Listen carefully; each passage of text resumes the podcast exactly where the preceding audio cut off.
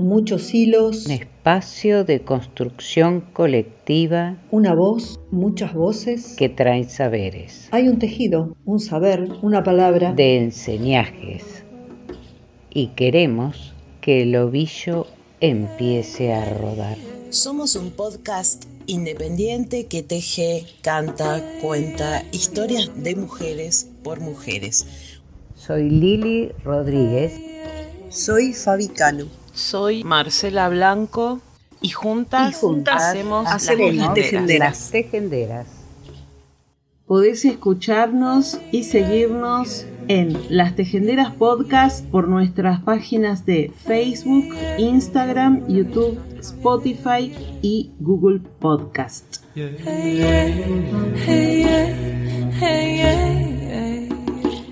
Que no me mientan, detrás de mí espera el fin.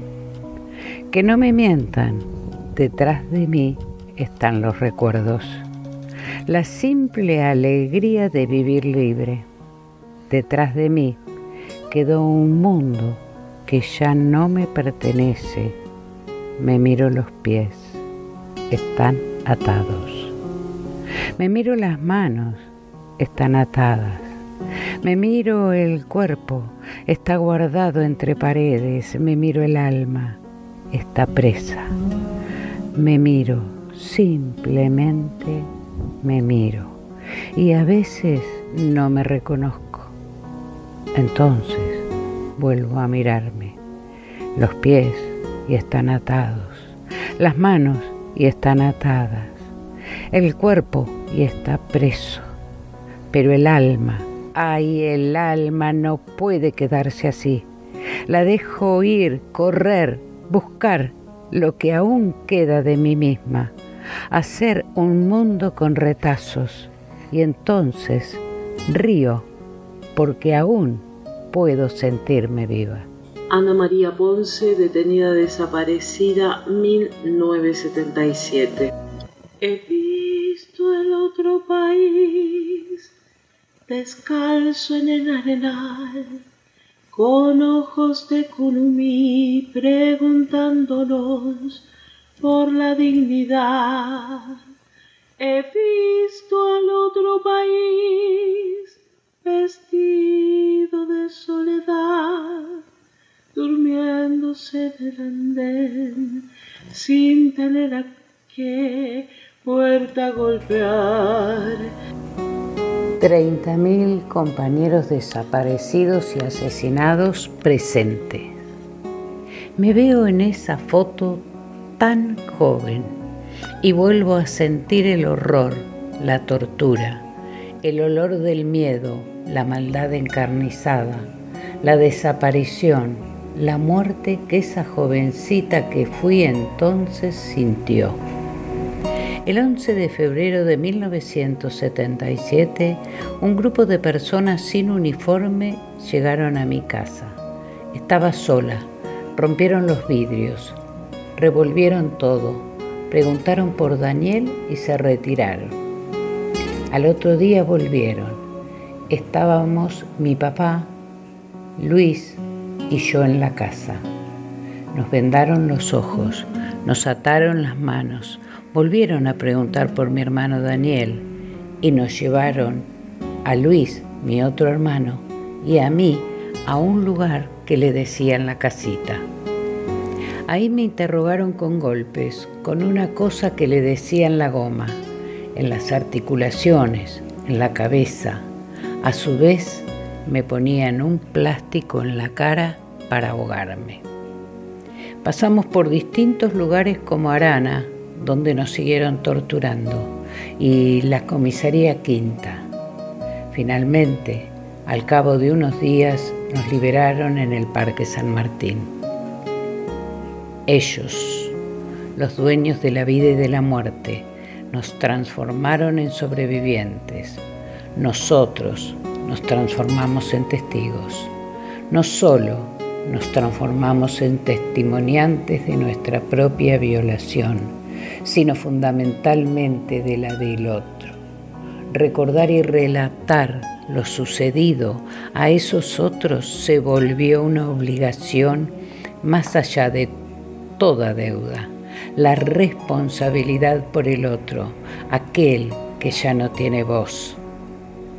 Después del terror, luego de muchos años y muchas luchas, de avances y retrocesos, surgió el Estado reparador a través de los juicios de los genocidas por crímenes de lesa humanidad. Dice Ana María Careaga, en el escenario de los juicios la palabra adquiere una dimensión reparatoria que restituye al sujeto su condición de tal se trata de restituir al sujeto en su posición subjetiva, de ser humano, reducido a objeto del otro, a puro desecho, despojado de su dignidad de persona en el campo de concentración. En el ámbito de la justicia se restituye también la posibilidad de la palabra y con ella la dimensión subjetiva que necesariamente ésta conlleva. Finalmente nos encontramos ante la posibilidad de decir lo que durante años no pudo ser dicho porque no se podía hablar y generalmente porque tampoco se quería escuchar.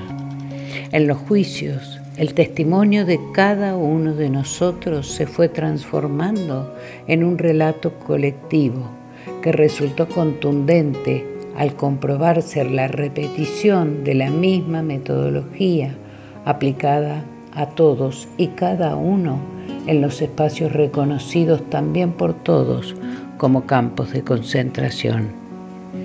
La importancia de institucionalizar el relato obedece a la necesidad de que la sociedad y el Estado se hagan cargo de una etapa de la historia que tuvo como víctima directa de una joven generación a una parte de esa joven generación, pero cuyo objetivo fue el conjunto de toda la sociedad.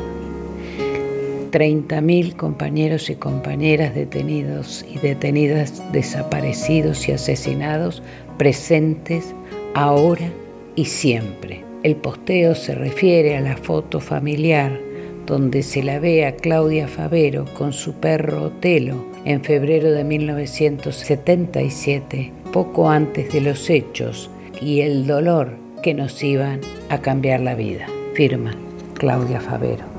He visto el otro país viviendo la libertad de aquellos que encarceló sin explicación tanta impunidad lo he visto jugándose entero por los demás.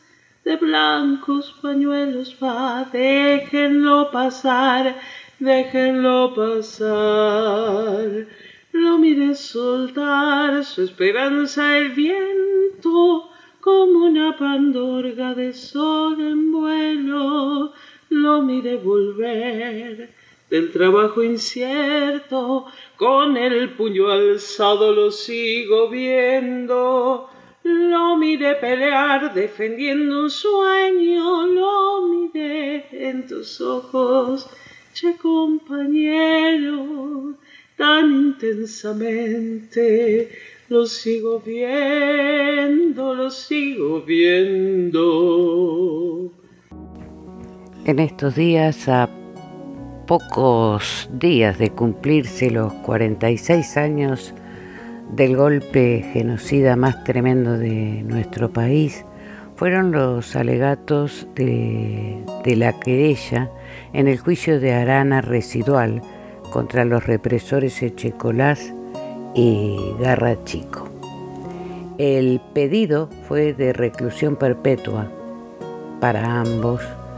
Eh, y fue solicitado por dos organismos de derechos humanos que han sido querellantes en el juicio que investiga los crímenes de lesa humanidad cometidos contra siete víctimas detenidas en el ex centro clandestino de Pozo Arana durante la dictadura. Pidieron la reclusión perpetua para los represores Miguel Echecolás y Julio Garra Chico.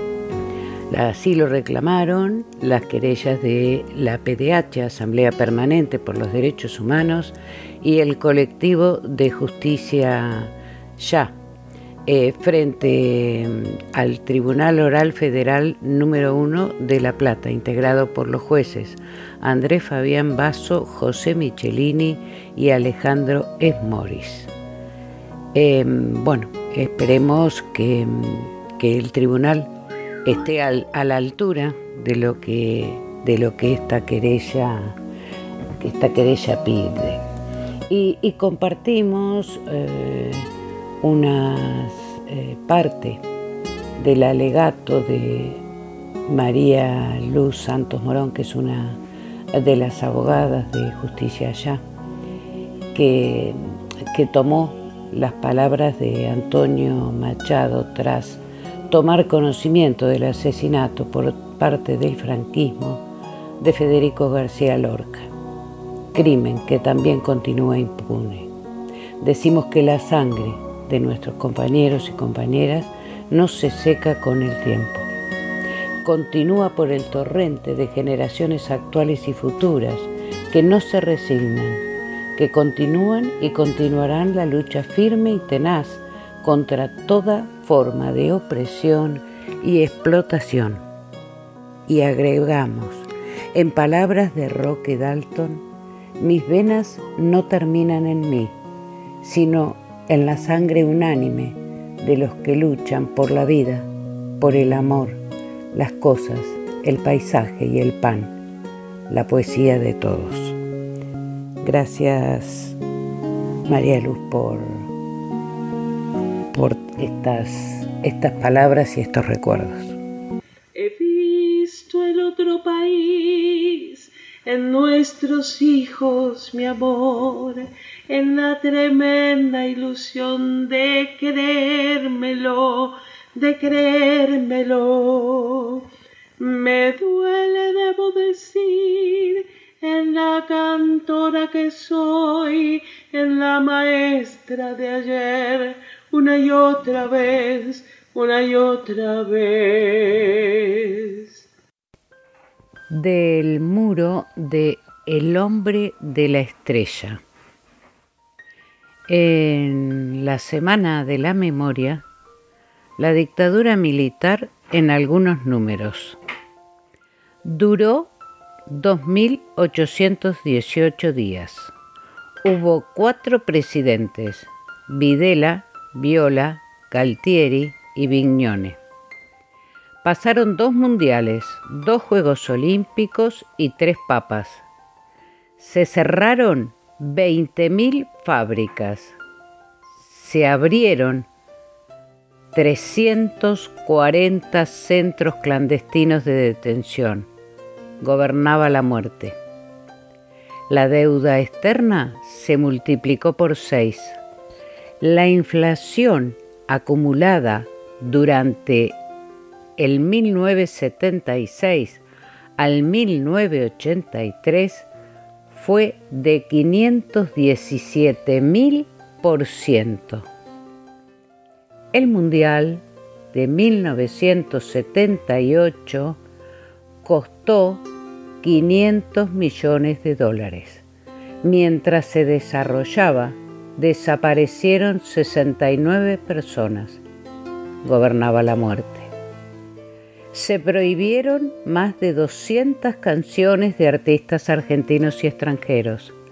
Se persiguió a actores, actrices, a trabajadores del arte en todas sus disciplinas. Muchos fueron asesinados. Gobernaba la muerte. Más de 600 libros fueron prohibidos, entre ellos muchos infantiles. Se persiguió a autores y periodistas, muchos fueron asesinados. Gobernaba la muerte. Se prohibieron más de 200 películas extranjeras y 130 argentinas. Se cortaron o censuraron partes a cientos más. Inclusive se llegaron a pasar películas sin final. aumento de la pobreza del 4,4% en 1975 al 37,4% en 1983. Se enviaron 14.000 hombres a la guerra de Malvinas. Murieron 649 soldados y se suicidaron más de 350 veteranos una vez finalizado el conflicto armado. Hoy el suicidio de excombatientes argentinos de la Guerra de las Malvinas ya es superior al número de los que cayeron durante el combate en las islas. La guerra costó 5 mil millones de dólares. Gobernaba la muerte. La dictadura disolvió el Congreso, prohibió los sindicatos y cercenó la actividad de los partidos políticos. Se secuestró, torturó y desapareció a 30.000 personas. 9.000 casos fueron denunciados ante la CONADEP. Gobernaba la muerte. 490 personas nacieron en cautiverio durante la dictadura militar.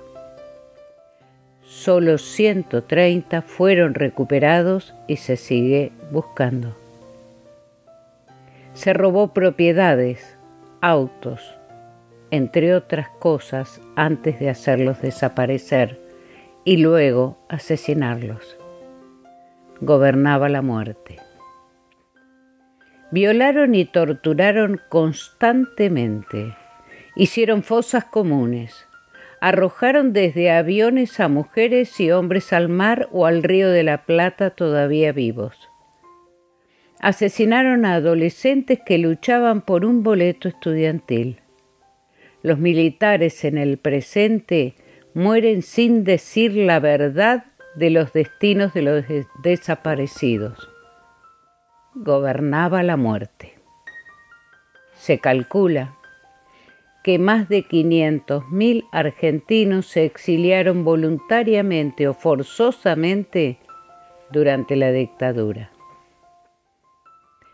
Primer estado en reconocer a Rafael Videla como presidente, Estados Unidos país que apoyó dictaduras e intervino en golpes de Estado en países de Latinoamérica. El FMI aprobó un crédito internacional de 110 millones de dólares el mismo día del golpe militar, aun cuando las nuevas autoridades no habían sido reconocidas por ningún país en el mundo. Hoy seguimos nuevamente endeudados con el FMI con políticas económicas asesinas. Se estatizó la deuda privada de más de 70 grandes empresas, entre ellas el grupo Macri, Techin, Fiat, Ford, Citibank, IBM, Banco Francés, etc. El monto alrededor de 22 mil millones de dólares, casi la mitad de la deuda que generó la dictadura. Memoria, verdad y justicia nunca más.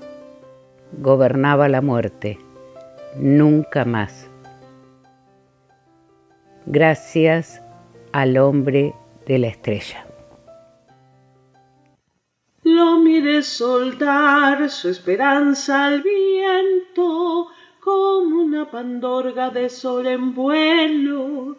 Lo miré volver del trabajo incierto, con el puño alzado, lo sigo viendo, lo miré pelear defendiendo un sueño, lo miré en tus ojos, che compañero, tan intensamente, lo sigo viendo, lo sigo viendo. He visto el otro país.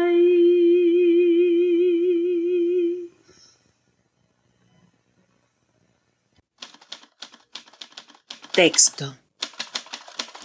Del latín textus, tejido. Vení, hilate, entramate, entrelazate, trenzate, urdite, con otras, con nosotras, con todas.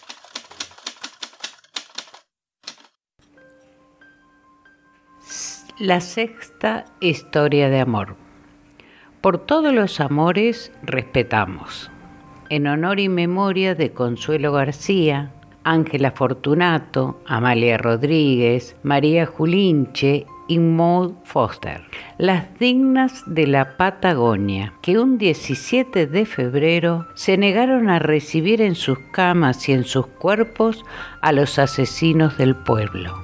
Por las putas de San Julián, puta pero honrada. Si esto fuera un relato ficcional, ella tendría cuerpo de sirena, una boca de labios llenos y voluptuosos, ojos de gata y una sinuosidad joliduchense. Se llamaría, qué sé yo, Berenice, Jezabel, Salomé, o cualquier nombre misterioso y seductor. Sería culta, oscuramente melancólica, inolvidablemente carnal. Pero no es el caso. Era gordita y petiza, se comía las heces, tenía los labios finitos y hasta donde yo sé apenas si había llegado a tercer grado.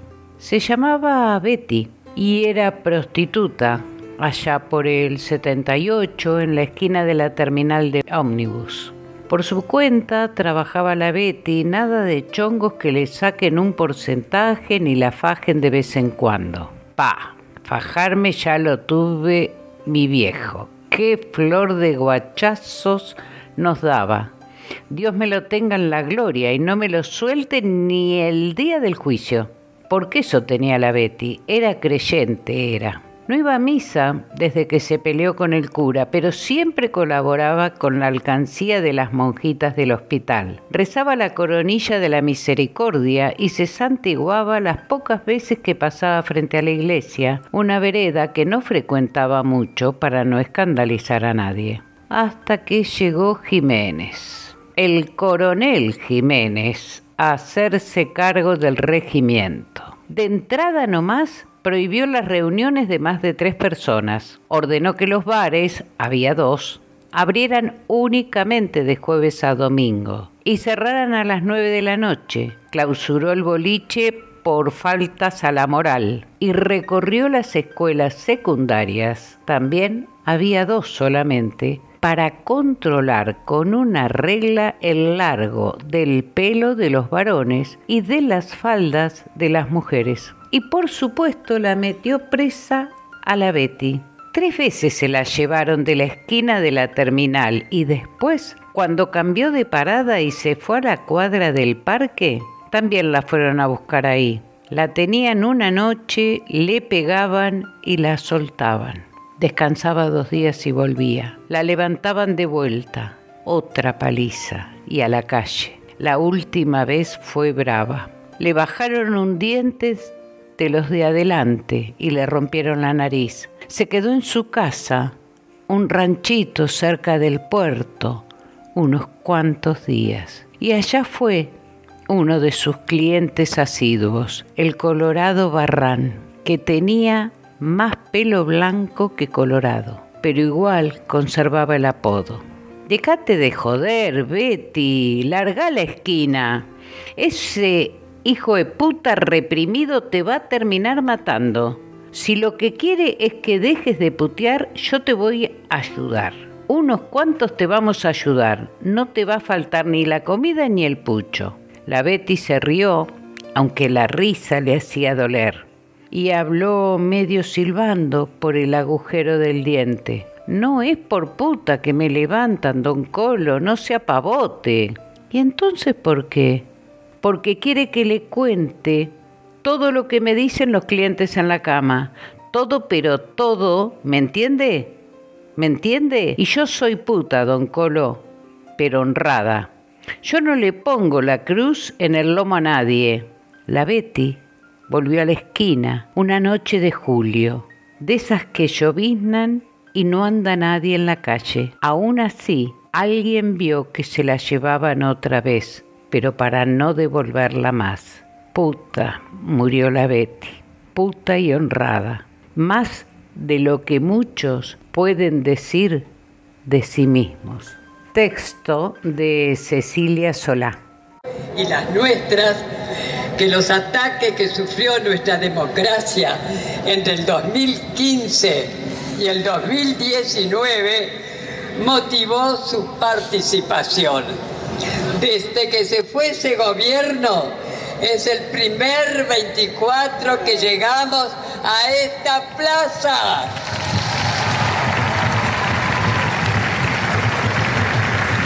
A 46 años del golpe genocida, estamos en esta Plaza de Mayo, mientras en tantas otras plazas del país al mismo tiempo se está gritando lo principal consigna que nos moviliza hoy.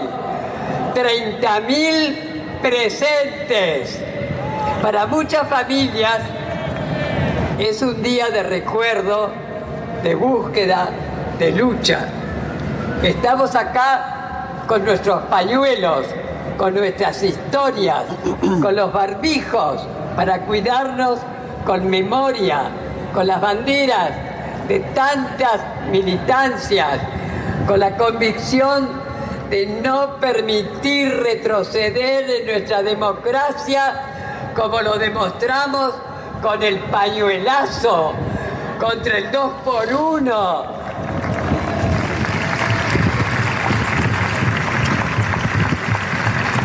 Para genocidas en el 2017, con mucho presente y futuro, por defender con una patria grande que nos sigue abrazando en un mismo camino.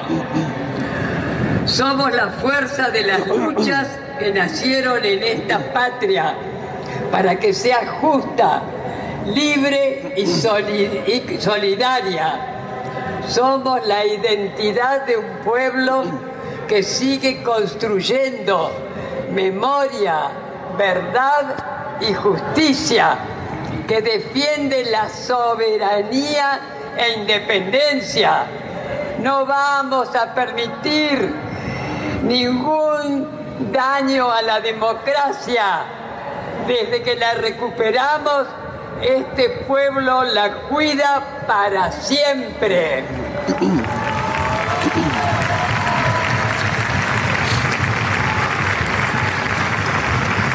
Restitución de la identidad de las nietas y nietos.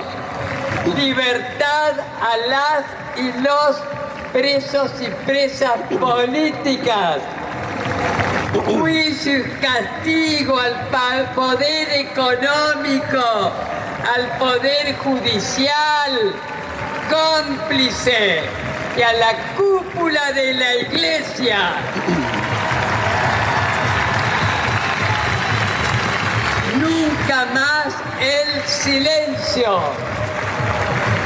Todos nosotros queremos agradecer a nuestros queridos históricos conductores, Nora, Latana y Orlando, conductores de todos los, los 24 de marzo y esperamos poder seguir celebrando los 24 de marzo, no festejando. No hay nada que festejar porque dejaron 30.000 detenidos desaparecidos, los genocidas que asoló al país durante los años 70 y parte de los 80. Que sigamos celebrando estos 24 de marzo en democracia y con gobiernos nacionales y populares.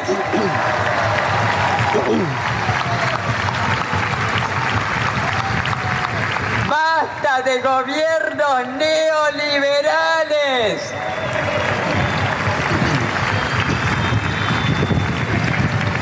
Y ahora sí, agradecer además a todas y a todos ustedes por acompañarnos, porque demuestran tener memoria, memoria por nuestros queridos 30.000. Muchísimas gracias a todos y a todas. Y ahora sí, bien fuerte. 30.000 detenidos desaparecidos presentes. 30.000 detenidos desaparecidos presentes. 30.000 detenidos desaparecidos presentes. Ahora, ahora, siempre. Ahora y siempre. Y demostremos una vez más que un pueblo unido jamás será vencido. Gracias.